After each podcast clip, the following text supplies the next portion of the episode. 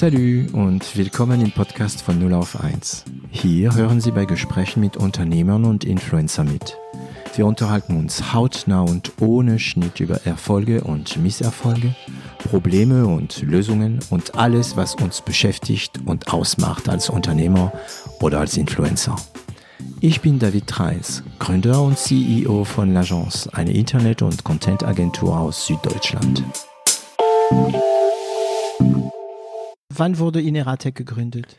Ineratec äh, wurde am äh, 24. Mai 2016 gegründet, also wirklich äh, ein bisschen, also wir haben uns 2014 haben wir uns als Team geformt und dann hat es fast zwei Jahre gedauert, indem wir als ähm, Universitätsgruppe dann unterwegs waren, aber mit dem klaren Ziel eben auszugründen. Das ist auch eines der Ziele dieses Forschungsprogrammes, dieses Forschungstransfers. Mhm. Es, es ist eine Voraussetzung, dass am Ende des Programmes muss die Firma gegründet sein. Und wir haben das sofort am Anfang gemacht, weil wir direkt einen Kunde hatten, der von uns einen Auf, also der hat uns direkt einen Auftrag gegeben.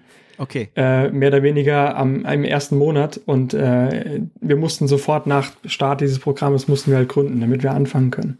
Und ist der Kunde noch bei euch? Der ist noch bei uns, genau. Okay. Den haben wir jetzt auch, mit dem haben wir, ich weiß nicht, fünf, sechs, sieben Projekte gemeinsam gemacht. Das ah. äh, ist äh, in Finnland ist das gewesen und das war, war klasse. Also es ist ähm, ein Konzept, mit dem ich mir zurzeit auseinandersetze. In Frankreich sprechen wir von Traktoren und von Raketen.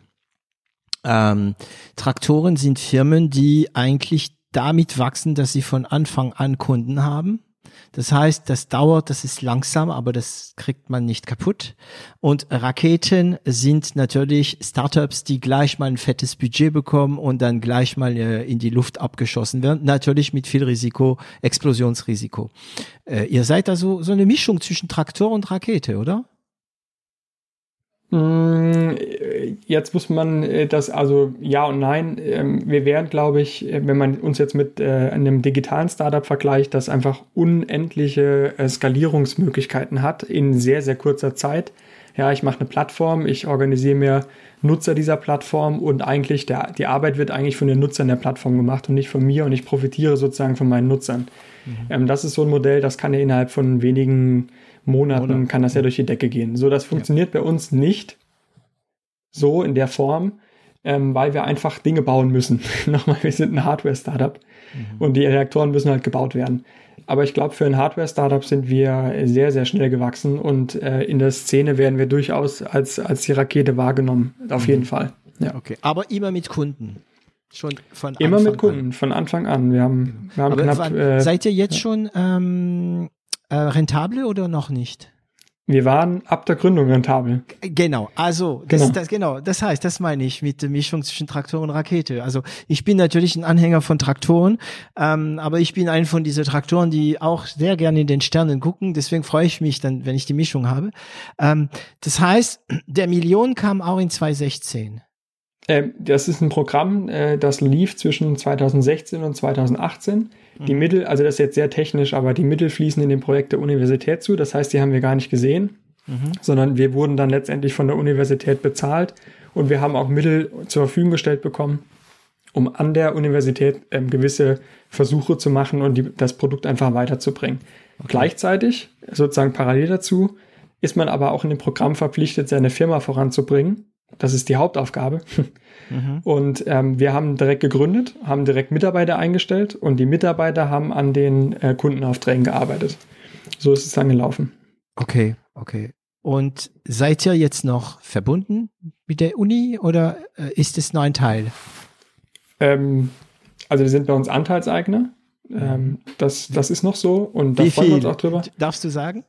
Äh, also man kann das ja im Handelsregister nachgucken. Äh, wir haben uns darauf geeinigt, dass wir es nicht überall äh, rumerzählen, aber es mhm. ist ein, ähm, ein kleinerer Betrag, also ein kleinerer Anteil an, an, ja, an Shares einfach, die sie haben.